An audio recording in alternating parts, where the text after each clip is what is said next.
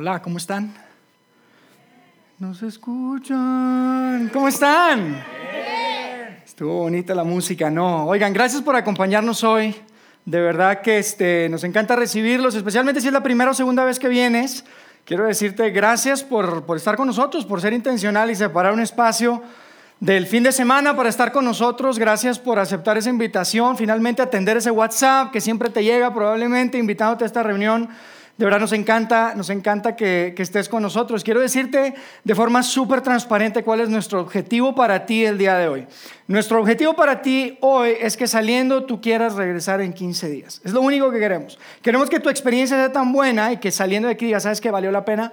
Creo que ahí hay algo que puede agregar a, a mi vida y nos encantaría que pudieras regresar en 15 días. Y sabes, si este si, si, si, haces eso, de verdad que nosotros vamos a estar súper contentos. Si hay algo que nosotros podamos hacer para hacer tu experiencia el día de hoy mejor, por favor no dejes, no dejes de decirnos. Y hoy estamos comenzando una nueva conversación, una nueva conversación que, en la cual vamos a estar hablando tres, tres semanas, tres reuniones en realidad. Este, la conversación que, que yo quiero empezar hoy Honestamente no quisiera que se quedara en las cuatro paredes de este auditorio. La intención es que eh, esta conversación la podamos continuar saliendo de acá, que sea algo que podamos eh, discutir, pensar este, y, compartir con otras personas, tal vez con tu familia, con tu pareja. Porque nosotros creemos que las verdades de Dios no son simplemente para escucharse y ya. Nosotros creemos que, y de hecho es uno de los colores de la iglesia que queremos hacer junto contigo, y eso es que eh, lo que aprendamos acá es, es, algo que queremos poner en práctica. No se trata de acumular conocimiento, se trata más de aplicar conocimiento. Entonces, para nosotros es súper importante eso. Y la verdad, amigos, les tengo que ser transparentes. A mí, este, esta serie, esta conversación que iniciamos, que iniciamos hoy me tiene con muchísimas expectativas. Y, a mí me encantaría que por favor hicieran lo posible para estar con nosotros en las próximas dos reuniones. Nos vamos a, estar hablando hoy y, dos reuniones más, el día 10 de marzo y 24 de marzo. Hagan lo posible, yo sé que a veces se atraviesan cosas, pero ojalá que puedan estar con nosotros en, en nuestras reuniones y que podamos este, continuar esta, esta conversación juntos. Ojalá que también puedan invitar a alguien y que pueda ser parte. Yo estoy seguro que esto puede ser un parteaguas en la vida de muchas personas. Así que los invitamos, los animamos a que, a que regresen en 15 días y, sobre todo que no regresen solos, que ojalá tengan la oportunidad de traer, traer a alguien. Ahora, yo quiero empezar este, el día de hoy con una pregunta. Eh, esta serie la titulamos Bandera Blanca y, y bueno, para no obviar, déjame te digo por qué escogimos este título. Eh, este título tiene que ver y pensamos en, en, en, esto que tiene que ver con rendición. Yo creo que es un símbolo universal, la bandera blanca, de decir, ¿sabes qué? Hasta aquí, no más guerra, no más hostilidad, no más pelea, hasta aquí. ¿no? Y a eso nos referimos con bandera blanca. Y yo no sé cuántos de ustedes, y quiero aprovechar este momento para que sea un momento de confesión.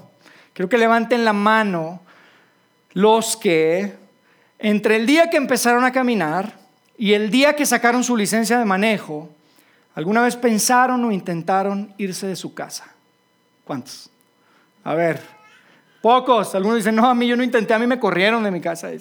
No, no es cierto. Yo creo que todos, es súper común. Es súper común que tenemos este pensamiento, ¿sabes qué? No soporto más, no quiero saber más, yo me voy, me voy de aquí, ¿no? Y lo interesante de eso es que cuando uno piensa en irse de casa, no necesariamente tenemos muchos planes, no sé si estás de acuerdo conmigo.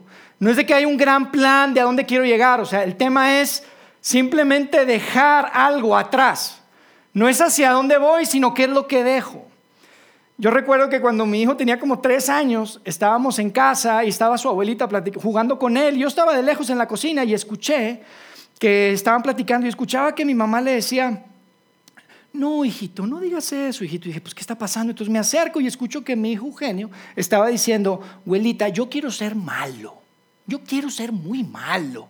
Entonces yo me, yo me acuerdo, ¿qué, pasó? Entonces me acerco y le digo, ¿qué pasó, hijo? Y me dice, yo no sé por qué, si vi una película y algún villano le gustó, yo no sé qué pasó, pero él decía que él quería ser malo.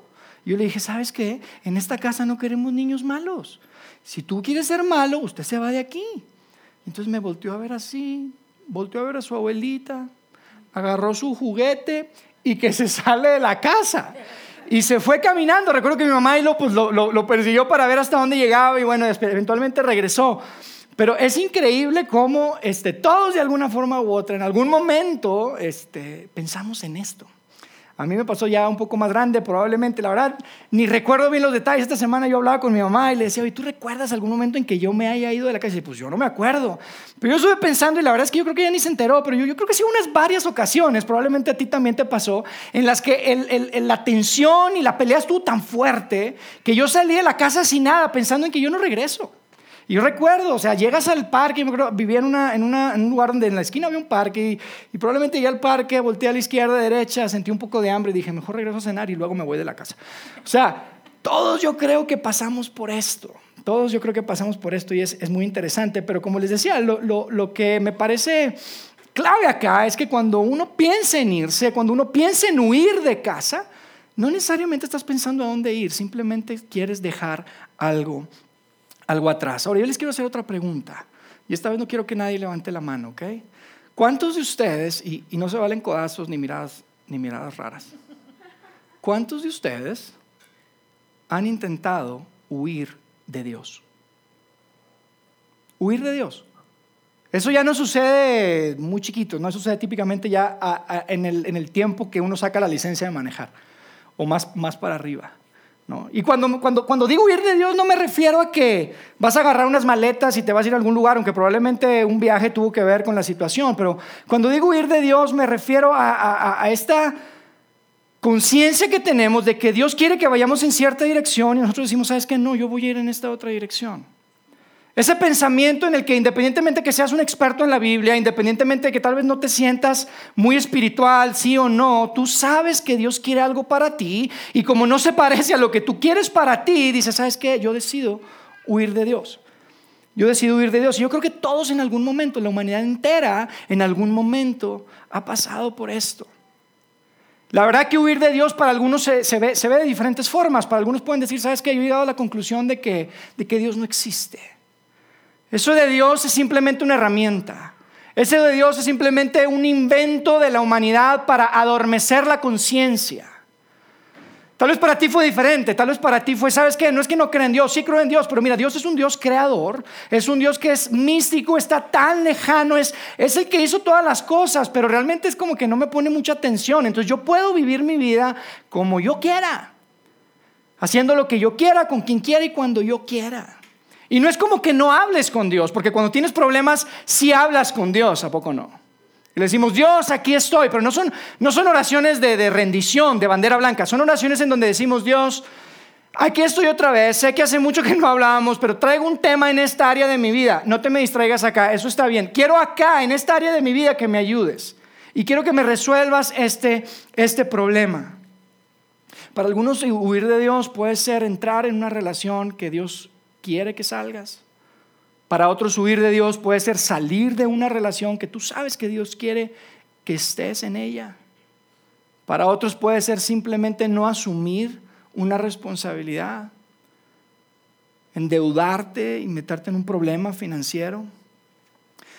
Huir de Dios se puede ver de muchas formas diferentes para diferentes personas, pero yo creo que es una realidad en alguna etapa o en algún área de nuestra vida para todos. Ahora, ¿por qué hacemos esto? Yo creo que hay muchas razones por las que hacemos esto, pero hoy quiero, yo apunté aquí tres cosas que me parece interesante analizar y, pensar del por qué huimos de Dios. La primera cosa que, pienso es que la verdad es que no nos gusta que nos digan qué hacer. Y creemos que rendir nuestra vida a Dios tiene que ver con perdernos de algo y perdernos de algo muy bueno. Y de alguna forma pensamos que estar del lado de Dios es estar lejos de la diversión. Y esas cosas no son, no son, no son iguales, son diferentes, o eso una u otra, ¿no? Si tú estás aquí eres soltero, probablemente para ti el huir de Dios se ve así. Tú sabes que Dios no te quiere en una relación con alguien. Y tú dices, híjole, pero está tan guapo, o está tan guapa. Yo sé que es un irresponsable y que no cree para nada en Dios, pero está tan guapo, mira lo irresponsable y eso de creer en Dios lo cambiamos. Pero esta otra persona que cree en Dios irresponsable, lo feo no se lo quito. Así pensamos. Y pensamos que la diversión y Dios son opuestos. Porque pensamos que cuando se trata de Dios, lo único, la, forma en la que suena Dios es aleluya, aleluya, aleluya, ¿no? Y nosotros queremos que se oiga, ¿no? Pensamos que son cosas diferentes. Y esa es una de las razones por las que creo que huimos de Dios. Otra de las razones, y esta es súper común, probablemente tú te puedes identificar con esto, pensamos o confundimos más bien a Dios, confundimos a Dios con la vida. Confundimos a Dios con la vida. Y pensamos que como nuestra experiencia de vida no ha sido buena, como la, la, vida no nos ha tratado bien, pensamos que Dios no nos ha tratado bien. Y confundimos las dos cosas, son cosas diferentes. Y pensamos que son lo mismo. Confundimos la vida con Dios. Y decimos, ¿cómo, ¿cómo puedo yo entregarme a un Dios y mira cómo me ha ido? ¿Cómo puedo yo decirle a Dios, a Jesús, que sea el Señor de mi vida, si mira cómo me ha ido en la vida? Me ha ido mal y confundimos la vida con Dios de alguna forma. Es súper común esto también. La otra razón que se me ocurre es que muchos de nosotros, como mencionaba hace un rato Karen, tenemos una mala experiencia con la iglesia y creemos que alejarnos de Dios es alejarnos de esa mala experiencia. Justo esta semana llegó mi hijo Eugenio y me pregunta y me dice, papá, ¿qué es Inquisición? Y yo dije, ¿por qué, hijo? Dijo, es que le estaba compartiendo a un amigo que yo creía en Dios y me dijo que era ateo. Y cuando le pregunté que por qué era ateo, me dijo, por la Inquisición. Dije, órale. Dije, papá, pero son cosas diferentes. Dios no tiene nada que ver con la Inquisición. De alguna forma confundimos una mala experiencia, tal vez con una persona que representa a la iglesia o con la iglesia en general y decimos, ¿sabes qué? Yo quiero alejarme de esto, no quiero nada, no quiero saber nada de esto. Así que lo que quiero que hablemos en las próximas semanas es acerca de huir de Dios. Y la forma en que lo vamos a hacer es a través de la vida de un personaje que hoy en día es conocido por todos como el escapista número uno, cuando se trata de huir de Dios, mira, este hombre es el number one. Su nombre era Jonás. Y yo creo que ustedes han escuchado probablemente la historia de Jonás. Tal vez la escucharon de niños. ¿Cuántos han escuchado la historia de Jonás? Muchos, algunos. Y yo sé que cuando yo les dije Jonás, lo primero que pensaron fue un gran pez, ¿no? Una gran ballena. Porque es lo que nos recordábamos tal vez en, en la escuela dominical o tal vez en clase de, o misa de niños o alguna situación ahí, tal vez escuchamos esta, esta historia. Pero también sé y estoy seguro que muchos de ustedes, muchos de ustedes cuando yo dije Jonás, lo primero que pensaron es, híjole, yo espero que Jair no pretenda que creamos que esa historia es real. Porque tenemos como que mucha dificultad con eso de que tres días y tres noches en la panza de un pez, ¿no? Decimos, ¿qué fish con eso? ¿No? Qué fish con eso. Y lo que yo quiero hacer es hablar un minuto, y perdón que estoy batiendo aquí con el micrófono, pero a ver si ya no me deja. Este, lo que quiero hacer es hablar un minuto sobre la veracidad de esta historia. Quiero hablar un minuto sobre la veracidad de esta historia y, y solo lo voy a hacer hoy. Entonces es súper importante que si tú invitas a alguien la próxima ocasión, que estemos juntos en 15 días, que, que, sería increíble, y que de hecho debes hacerlo, porque nuestro compromiso acá es, es, invitar. De hecho te digo algo, la razón por la que hacemos estas reuniones es exclusivamente y específicamente para que tú invites a más personas. Pero hoy quiero hablar sobre la veracidad de esta historia. Quiero hablar sobre la veracidad de esta historia y no lo voy a repetir, así que si invitas a alguien, por favor, este, dale el podcast para que pueda escucharlo y pueda escuchar esta parte. Pero sabes, eh, yo quiero decirte por qué a mí como a muchos de nosotros que estamos aquí nos enseñaron de niños que esta historia es verdad. Y hay algunas razones, yo te quiero dar un par de ellas. La, la, primera razón por la que creo yo personalmente que esta es una historia que es verdad, tiene que ver con que esta historia no fue escrita en un contexto de cuento de hadas. No fue, no fue una historia que fue escrita en un contexto de cuento de hadas, fue una historia que fue escrita en un contexto histórico. Los acontecimientos de esta historia datan al año 750 antes de Cristo. Y está registrado que fue en una, en una, ciudad que se llamaba Nínive, que hoy en día es una ciudad que se encuentra en lo que hoy conocemos como Irak. De hecho, esa zona está muy cerca de la ciudad de Mosul hoy en día. Y es una zona que hoy en día tiene muchas ruinas y hay muchísimo trabajo arqueológico ahí. Entonces, esta historia no fue escrita como que, pues, a ver, un invento ahí, una, una leyenda, fue escrita en un contexto histórico. Segundo lugar, Jonás como tal es, una es un personaje que es reconocido como un personaje histórico, no solamente por el pueblo y la cultura judía, sino también por la cultura musulmana. Y es más, Jesús, después de cientos de años, describe eh, y hace referencia a Jonás en uno de lo que hoy conocemos como los evangelios, el Evangelio de Mateo. Y él habla de Jonás de una forma súper interesante y, hace un punto muy importante teológico alrededor de, este, de Jonás. Entonces, no solamente no se escribió en un contexto de, cuento de hadas, sino que Jonás es reconocido por muchos como un personaje histórico. Pero yo sé que independientemente que yo te diga esto, tú dices, híjole, Yair, pero eso de tres días y tres noches en la barriga de una ballena está complicado. Está complicado. Yo te quiero decir algo. Si tú de alguna forma crees que Dios es un Dios creador, Independientemente de cómo creas tú, si crees que fueron siete días literales o crees que fueron siete periodos de tiempo en los que Dios creó todas las cosas, o tú crees que fue el Big Bang y, y de alguna forma Dios fue el que movió el primer dominó y de ahí se desencadenó, desencadenó todo, si tú crees de alguna forma que Dios es el creador del hombre de la mujer, de la humanidad, yo te quiero contar algo.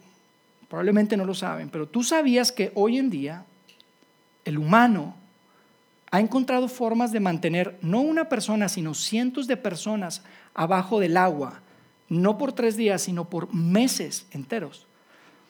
Les llamamos submarinos nucleares. A diferencia de los, de los, submarinos normales que tienen que subir cada cierto tiempo, estos pueden permanecer abajo del agua por meses. Y no una persona, pueden tener comunidades enteras de personas. Entonces yo digo, oye, si nosotros que fuimos creados por Dios tenemos la oportunidad de hacer eso, démosle tantita chance a Dios, ¿no? Y le, debemos de creerle que tuvo a una persona tres noches y tres días en la barriga de un animal. Pero mira, yo te quiero decir algo, te quiero dar una salida, independientemente de todos los argumentos que yo te pueda decir, yo quiero darte una salida, porque para mí es súper importante lo que vamos a ver acá, porque la historia de Jonás en muchas formas y de muchas maneras es tu historia y es mi historia. Y nuestras vidas se entrelazan y se cruzan de muchas maneras con la vida de Jonás. Y yo no quisiera que porque tú estás pensando y dudando si esto realmente pasó o es un mito o es una leyenda, te pierdas del mensaje que quiero que veamos juntos. Así que te quiero dar una salida. Si tú quieres creer que o quieres pensar que esto simplemente es un mito, está bien, tómalo como un mito.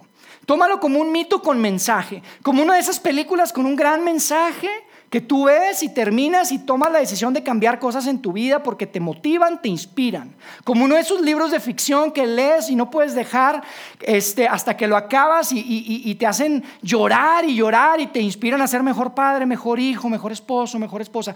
Tómalo así, un mito con un gran gran mensaje, porque no quiero que nos vayamos a perder del mensaje que, Dios tiene para nosotros a través de esta historia de Jonás, ¿les parece? Entonces, fíjense, quiero que leamos juntos la historia, un pedazo de la historia de Jonás, y antes quiero darles un poquito de contexto, porque Jonás era un profeta. Yo no sé cuántos de ustedes están familiarizados con este concepto, pero los profetas en realidad eran como los soldados más valientes y más respetados, digamos, de un ejército. Eran como los, Navy SEALs del, del ejército gringo. Porque los profetas tenían una tarea muy particular. Ellos tenían que ir a ciertos pueblos que estaban en problemados, a ciertos grupos de personas, y tenían que decirles lo que tenían que escuchar, pero que no querían oír. Ellos, el trabajo de ellos era ir a decirles lo que necesitaban oír, pero el pueblo no quería escuchar. Y yo creo que todos tenemos personas así en nuestra vida, ¿no? Que nos dicen lo que necesitamos oír, pero que son cosas que no queremos escuchar. Muchachos, los jóvenes que están acá, esas personas son sus papás hoy en día. Que, que les dicen, ustedes saben en el fondo, que les dicen lo que tienen que escuchar, pero no los quieres oír son papás. Ah, esos, eran los profetas. Ese era el trabajo de Jonás. Y la tarea que Dios le dio a Jonás, Dios le da una tarea a, Jonás como profeta. Y la verdad es que era una tarea que la verdad era más complicada que otras. Era más complicada que las tareas que otros profetas tenían en su tiempo. Y quiero pensar en dos cosas por las cuales era esta situación súper complicada para el profeta Jonás. La primera es que Dios le pidió a Jonás que no fuera a un, a un pueblo judío o a un lugar dentro de su contexto judío. Le pidió que fuera a Nínive, Una ciudad que estaba como a 800 kilómetros de donde él vivía y era una ciudad asiria. O sea, no era un lugar donde iban a decir, Jonás, eres el profeta, bienvenido, pásale, ¿qué onda? ¿Qué nos tienes que decir? Ellos ni siquiera creían en el mismo Dios, tenían una visión completamente diferente de la vida y del mundo que los judíos, entonces eso era complicado. Pero Dios le dijo a Jonás, quiero que vayas allá porque me tienen cansado de la maldad que hay en esa ciudad. Es terrible, tienes que decirles que ya paren. La primera razón por la que era súper difícil es que Jonás tenía que ir a un lugar donde era completamente ajeno, inclusive el concepto de un profeta ahí. La segunda razón es porque Nínive en ese tiempo era la capital del imperio de, Asiria. Y si les gusta la, la, historia, probablemente ustedes saben que en ese tiempo, como les dije, 750 más o menos antes de Cristo, ese, pueblo tenía un ejército que era de los más temidos del planeta. Eran crueles, era el epicentro de la crueldad humana en esa ciudad. Esa ciudad era conocida y ese ejército era conocido, ¿saben por qué? Porque habían perfeccionado el arte de despellejar a humanos y dejarlos vivos por más tiempo. no te mueres. Y los dejaban vivos por mucho tiempo. Eso era por lo que eran conocidos. Entonces, la tarea, la tareita que Dios le puso a Jonás estaba complicada. Estaba complicada. Y entonces Dios le dice a Jonás, quiero que vayas, quiero que les adviertas del juicio y del castigo que les voy a poner si no cambian sus, caminos, si no cambian y, y, dejan de hacer esas maldades. Los voy a castigar y yo pienso, seguramente Jonás dijo, híjole Dios, ¿por qué no nos brincamos la advertencia y nos vamos directo al castigo? No, porque ahí no me van a querer. Yo no sé qué fue lo que habrá pasado por su mente. Pero quiero que empecemos a leer ahí y es el contexto de lo que vamos a empezar a leer ahí. Porque, porque Jonás, yo creo, igual que tú y yo, dijo, Dios, gracias, pero no gracias. Que vaya alguien más. Fíjense, fíjense lo que dice, dice ahí en Jonás, en el capítulo 1, en el verso 1 y 2. Empezamos a leer ahí y lo ponemos en pantalla. Dice, la palabra del Señor vino a Jonás, hijo de Amitai Anda, ve a la gran ciudad de Nínive y proclama contra ella que su maldad ha llegado hasta mi presencia. O sea, en otras palabras, ya tuve suficiente. Ya estuvo.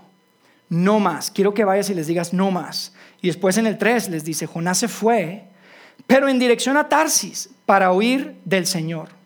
Bajó a Jope, donde encontró un barco que zarpaba rumbo a Tarsis pagó su pasaje y se embarcó con los que iban a esa ciudad, huyendo así del Señor. Y fíjate lo interesante de aquí, que cuando dice que estaba huyendo del Señor, realmente estaba huyendo del Señor. Les quiero poner aquí una, un mapa y Jope es esa, esa ciudad que se ve ahí en el Medio Oriente. Es, hay un pedacito de tierra ahí donde dice Jope, que es el pedacito de tierra que es Israel, ahí es donde vivía Jonás. Y Dios le dijo que fuera Nínive que está al este, este, al este de, Jope, entonces eran como 800 kilómetros aproximadamente que tenía que viajar para llegar hasta allá. Y cuando dice que él se subió a Jope y se fue a Tarsis, miren hasta dónde se fue, se fue hasta España. O sea, literalmente el hombre dijo, denme el boleto al fin del mundo. Porque en ese tiempo, en, en su forma de ver las cosas, esto era lo más lejos que podía ir en cuanto a las rutas comerciales que existían en ese tiempo, no podía ir más lejos. No podía ir más lejos. Lo que hizo fue, ¿sabes qué? O sea, no fue que dijo, no voy a Nínime, pero ¿qué otra tareita me tienes? Aquí me quedo. No, le dijo, realmente, ¿sabes qué? No voy y déjame te enseño que no voy. Y se fue para el otro lado. No dudes que, este, no quiero que te quede duda, pues, no que no voy a ir, que no te quede duda que no voy a ir para allá. Y se fue a Tarsis. Y a mí me parece interesante porque tanto se parece a tu historia, poco no?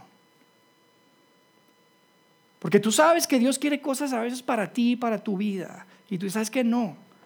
No solamente no voy a ir en esa dirección que tú quieres que yo vaya, voy en la dirección opuesta. No solamente Dios te dice, ¿sabes qué? No quiero que te involucres en eso y tú sabes que exactamente eso es en lo que me quiero involucrar. No quiero que te relaciones con esa persona. Esa persona es exactamente la que yo necesito en mi vida. Y es increíble que todos hemos tenido probablemente días, semanas o temporadas enteras en nuestra vida en la que sabemos exactamente qué es lo que Dios quiere y decimos, ¿sabes qué? No, no lo voy a hacer. no lo voy a hacer. Ahora, como una persona que ha huido de Dios en el pasado y habiendo escuchado muchísimas historias de personas que han huido de Dios, yo quiero que veamos tres cosas, tres observaciones que son comunes en las personas que huyen de Dios. Y el mapa que está ahí nos muestra la primera, y es la siguiente. Las personas que huyen de Dios huyen a los lugares más extraños, súper extraños. Jonás se subió a un barco, tú imagínate, o sea, desobedecer a Dios, o sea, no requería que se subiera en la ruta más larga que existía y conocida en ese tiempo para pasar la mayor cantidad de horas y de tiempo. Estaba como a 5 mil kilómetros la distancia que vieron ahí en ese mapa. 5 mil kilómetros, mira, en avión es largo, ahora imagínate en un barco. ¡Qué loco! Se subió un barco y dijo, vamos a estar aquí, mira, el riesgo aquí es bastante bueno. Nos vamos a quedar la mayor cantidad de días y noches en un barco porque estaba huyendo de Dios. Y es lo mismo que hacemos nosotros. Yo veo personas que están en problemas en sus relaciones, son solteros y probablemente están teniendo problemas en sus relaciones y Dios les dice que quiere que mejoren ciertas áreas de su vida y en lugar de hacer eso dice, no, sabes qué, mejor ya sé cuál es el problema, mejor me voy a casar. Pero estás en problemado, compadre. Arregla primero lo que Dios te está diciendo que arregle. Dices, no, vámonos a España a casarnos. O parejas que están casadas y que están teniendo dificultad, mira, todavía ni siquiera terminan con su matrimonio y que ya estaban metidos con otra relación. Ahí va, no, lo que necesito es otra relación. Es increíble, o estás financieramente tan apretado y las cosas, las cuentas no dan y estás tratando que, ¿sabes qué? Lo que voy a hacer es mejor voy a endeudarme en la tarjeta en lugar de arreglar mis finanzas. Cada vez que tú huyes de Dios, huyes a los lugares más extraños porque si somos honestos y lo vemos desde atrás, no tiene lógica, pero hacemos tantas tonterías. Huimos a los lugares más extraños. Y lo curioso es que cuando las personas regresan de sus aventuras y de sus huidas de Dios, regresan con cicatrices relacionales y con problemas financieros. Lo veo todo el tiempo. Es increíble. ¿Sabes por qué regresan con cicatrices relacionales y con problemas financieros? Porque cuando tú decides alejarte de Dios, cuando tú decides alejarte de Dios, lo que estás haciendo es alejarte de la verdad y alejarte de la sabiduría. Por eso ya no quieres hablar con tus papás. Antes te caía muy bien tu suegra o tu suegro, pero ahora ya, no quieres hablar mucho con él porque te está diciendo algo que es verdad, te está diciendo algo que es sabio. Y como tú estás huyendo de Dios y quieres ir a la dirección opuesta, ya no quieres hablar con ellos. Cada vez que huyes de Dios, te estás alejando de la verdad y la sabiduría. Y vamos a lugares tan extraños. Vamos a continuar leyendo ahí en el verso 4, en el capítulo 1 dice, pero el Señor lanzó sobre el mar un fuerte viento y se desencadenó una tormenta tan violenta que el, el barco amenazaba con hacerse pedazos. Los marineros aterrados, ahora acuérdense que estos marineros, cuando dice marineros, no eran que eran turistas que habían agarrado un barco por primera vez. Nada que ver. Esta gente había pasado horas y horas y horas en mar abierto. Habían pasado cientos probablemente de tormentas. Lo que estaba pasando aquí no era cualquier tormentita. Dice que estaban aterrados. Y a fin de aliviar la situación, comenzaron a clamar cada uno a su Dios y a lanzar al mar lo que había en el barco. este, este viaje les iba a costar. Estaban aventando al mar todas las cosas. Este viaje no iba a salir gratis. Y mucho menos iban a ganar los marineros, iban a perder. Y después dice en el 5, Jonás en cambio, que había bajado al fondo de la nave para acostarse, ahora dormía profundamente. ¿Qué tal? El capitán del barco se le acercó y le dijo, ¿cómo puedes estar durmiendo, Jonás? El capitán no lo puede creer. Dice que baja y le dice, ¿y cómo puedes estar durmiendo? ¿No te parece obvio que, que estamos en una gran tormenta? ¿No te parece obvio que estamos a punto de, hundirnos? ¿No te parece obvio que estamos a punto de que se despedace este barco? ¿No te parece obvio que no vamos a llegar a España, no vamos a llegar a Tarsis? Y tú también vas a morir. ¿Por qué estás dormido? Lo que era obvio para, para todos, absolutamente. Para Jonás no lo era, él estaba dormido. En el 6 le dice, levántate, clama a tu Dios, quizás se fije en nosotros y no perezcamos. Y, y de aquí se deriva la segunda observación que es común en todas las personas que huyen de Dios. Las personas que huyen de Dios son los últimos en ver el caos. Cuando tú huyes de Dios no solamente lo haces a lugares extraños, sino que eres el último en darte cuenta del desastre. Eres el último en darte cuenta del caos y de los problemas que tu huida está provocando. Y todos se dan cuenta, tus papás se dan cuenta, los abuelos se dan cuenta, los hijos se dan cuenta. Pero Jonás estaba durmiendo en el fondo del barco. Las personas que huyen de Dios son los únicos en ver el caos. ¿Y sabes qué significa eso? Que si tú eres un papá, tú eres un padre, una madre, y has provocado un caos por tu vida de Dios, un caos que está impactando a tus hijos, que está impactando el futuro de tus hijos, que está impactando las futuras relaciones de tus hijos, esas familias que probablemente van a formar. Ellos se van a dar cuenta antes que tú. Ellos se van a dar cuenta antes que tú, porque tú vas a ser el único en darte cuenta, los que tienes más cerca, probablemente los que más te aman, se van a dar cuenta antes que tú del caos que has provocado.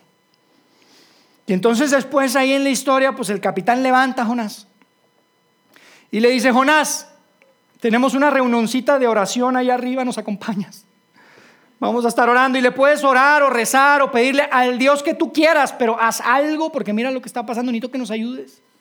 Y entonces fueron y como la reunión de oración no funcionó, tomaron la decisión los marineros ahí de hacer algo que no necesariamente se los recomiendo, pero era muy común en ese tiempo, que era echar suertes, para saber quién era el culpable de lo que estaba pasando, porque los marineros querían saber qué onda, o sea, como les dije hace un momento, ellos sabían que había algo más. No se trataba de, un simple sistema de baja presión en el mar, que, no, no, no, esto era algo extraordinario. Y ellos querían saber qué onda y qué estaba pasando. Entonces echaron suertes. ¿Y en quién creen que cayó la suerte? En Jonás. Y entonces ellos dijeron, ¿quién eres? ¿Qué onda contigo? Y fíjense lo que dice en el 9. Él les contesta y les dice, yo soy hebreo y temo al Señor, Dios del cielo que hizo el mar y la tierra firme, donde me encantaría estar ahora, probablemente estaba pensando. Al oír esto, los marineros se aterraron aún más. Y como sabían que Jonás huía del Señor, pues él mismo se los había dicho, le dijeron, ¿qué es lo que has hecho? ¿Qué has hecho, Jonás, que nos tienes en este problema? Y entonces Jonás dice que les dijo, ¿saben qué? Échenme al mar. Échenme al mar. Si me tiran al mar, este, este problema se resuelve. Probablemente dijo, no, ¿cómo? Espérate, ¿cómo te vamos a echar al mar, al mar? Y estuvieron deliberando y finalmente tomaron la decisión. Y en el verso 15, fíjense lo que dice. Dice, así que tomaron a Jonás y lo lanzaron al agua porque no hubo forma de resolver el tema ni con todo lo que tiraron al mar. Siguió el mar muy furioso y dice que Jonás, tomaron a Jonás, lo lanzaron al agua y la furia del mar se aplacó. Ahora, no dice mucho detalle qué pasó inmediatamente. Yo me acuerdo que cuando yo escuché esta historia por primera vez, pues yo me imaginé, mira, echó al mar, se hundió, llegó el, pez, lo tragó y ya inmediatamente, ¿no? Pero ahorita ya de adulto pienso, digo, oye, ¿cómo, ¿cómo fue esa escena? Imagínate todos los marineritos ahí, ya, o sea, ya se calmó todo y están viéndolo. ¿Qué onda, vato? ¿Lo subimos otra vez o qué? O sea, ya se calmó todo y está Jonás ahí, ¿no? Nadando, nadando. No se, no se cayó para morirse, no se hundió, seguramente estaba nadando por su vida. Y está ahí, nadando y están, ¿qué onda? Lo subimos. Si hubiera un mexicano, yo hubiera dicho, Nel, no lo subas. Pero después, fíjense, llega una frase que para mí es la parte, es mi parte favorita de, esta, de, esta, de este pasaje. Es una frase súper interesante que queda registrada en este texto tan antiguo. Y fíjense lo que dice. Dice, el Señor por su parte. Quiero que leamos esto juntos, ¿les parece? ¿Cómo dice ahí? El Señor por su parte. El Señor por su parte. Llegó el momento que todos los que oímos de Dios eventualmente experimentamos. Todos experimentamos ese momento de el Señor por su parte. Aunque, hayas aunque te hayas metido en, en el lugar más extraño, aunque seas el último en darte cuenta de los problemas, llega un momento en el que el Señor por su parte, en medio del desastre, en medio del caos, en medio de la tormenta, el Señor por su parte está haciendo algo. El Señor por su parte está planeando algo. El Señor por su parte. Él no te abandona, es una buena noticia. El Señor está a punto de hacer algo. Y fíjense lo que dice después ahí mismo en ese verso. Dice, el Señor por su parte dispuso un enorme pez para que se tragara a Jonás, quien pasó tres días y tres noches en su vientre. Entonces Jonás oró al Señor su Dios desde el vientre del pez. lo primero que se me vino a la mente ahí es, no que no tronabas pistolita. Imagínense, está Jonás en la barriga de un pez y está haciendo oración a su Dios. Y en ese momento Jonás descubrió lo que todos los que huimos de Dios descubrimos tarde o temprano. Y es lo siguiente, puedo huir de Dios, pero no puedo escapar de Dios. Tú puedes huir de Dios, pero no puedes escapar de Dios. Esto es lo que descubres. En algún área de tu vida probablemente estás tratando de huir de Dios, tal vez no es en toda tu vida. Pero tú tienes que saber que aunque trates de huir, no puedes escapar. Y yo quiero decirte algo que es muy importante porque estas son buenas noticias. Probablemente esta es la razón por la que estás aquí esta mañana. Dios no está tratando de alcanzarte para castigarte, sino para rescatarte. Es tan importante que tú recuerdes esto. Cuando yo te digo que no puedes escapar de Dios, no es porque no te puedes escapar de sus garras, no te puedes eh, escapar de su abrazo y de su corazón porque Él quiere rescatarte. Así como Dios prepara un pez para Jonás, Él está preparando algo para ti también. Y tal vez eso que está preparando, sabes, tal vez no es tan divertido. Tal vez al principio va a ser inclusive aterrador, tan aterrador como ser lanzado en medio del mar en el océano. Puede ser, pero Él está preparando algo. Y Él, amigo, Dios no te está persiguiendo. Él te está esperando. Es importante que tú sepas eso.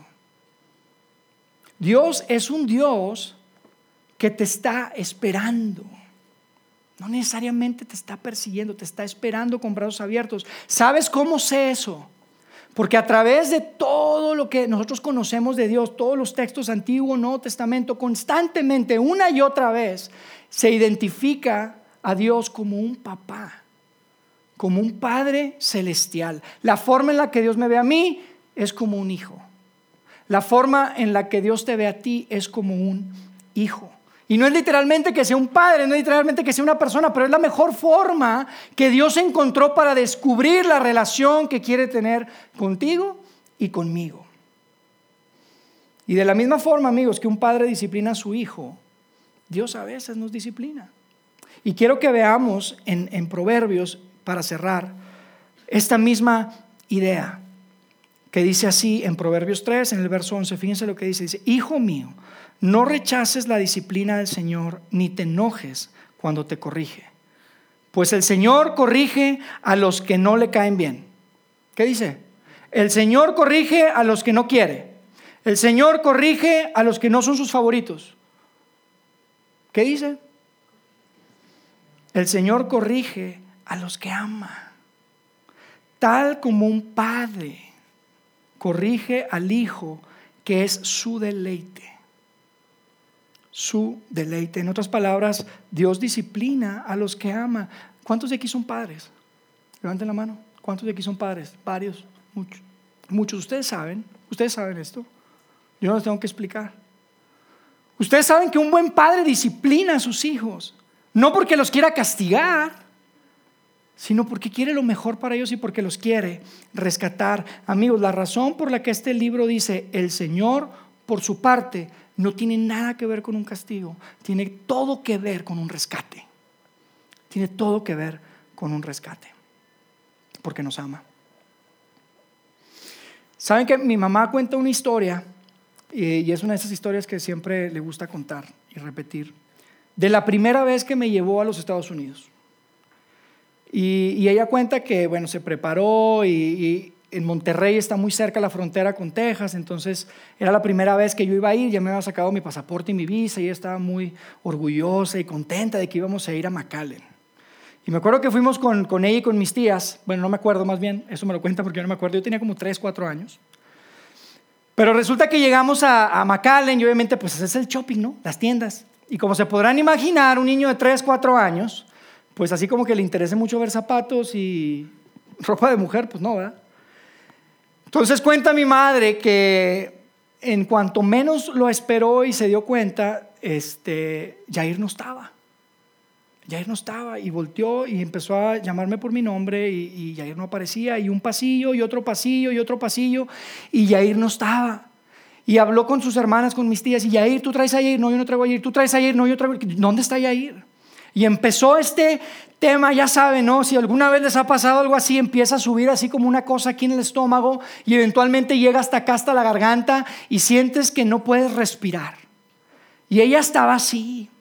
Y empezó a gritar y a gritar. Eventualmente los policías se le acercaron, le preguntaron, les, dijo, les dio la descripción del niño y resulta que Jair no estaba por ninguna parte en la tienda. Y entonces ellos se comunicaron con otros policías y toda la gente iba al centro comercial y resulta que después de no sé si fueron cuatro, cinco, seis, diez minutos, no sé cuánto tiempo fue la verdad, pero mi mamá lo cuenta y casi todavía se le ponen rojos los ojos de, de la tensión que provocó. Pero dice que después de un tiempo, eventualmente un policía le dijo, ya encontramos a su hijo, coincide con la descripción. Y resulta que yo estaba cruzando la calle en una tienda de juguetes, que estaba al otro lado de, donde él, de donde ella este, había estado ahí comprando.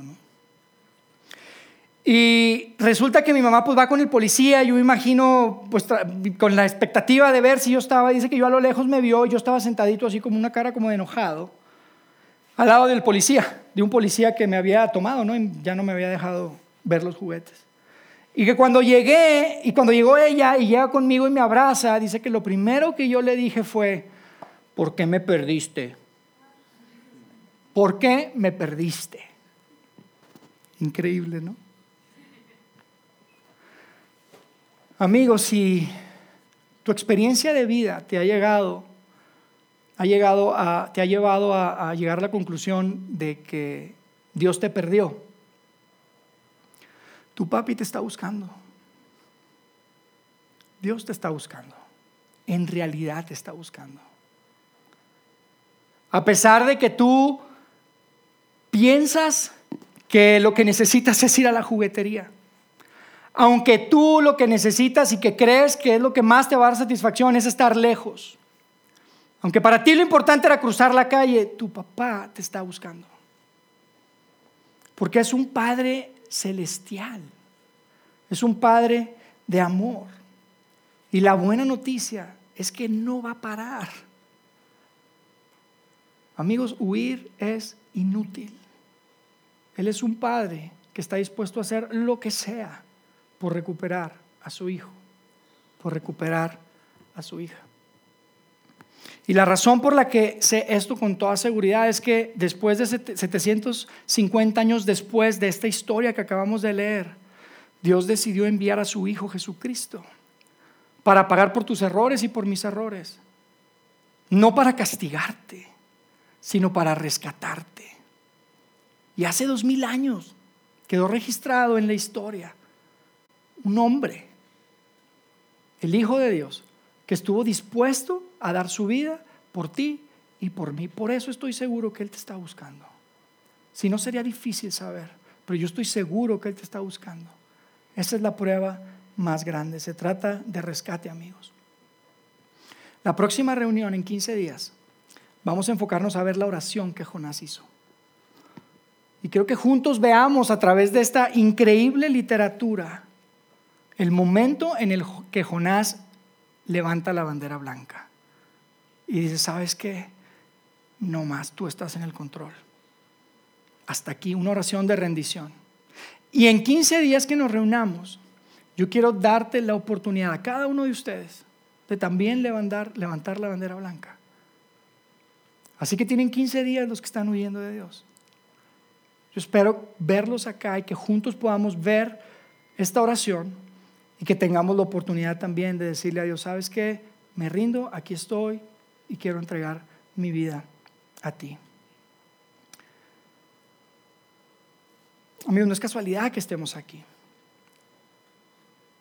Tú estás aquí, pero lo que quiero recordarte es que hay un montón de gente afuera que Dios también está buscando.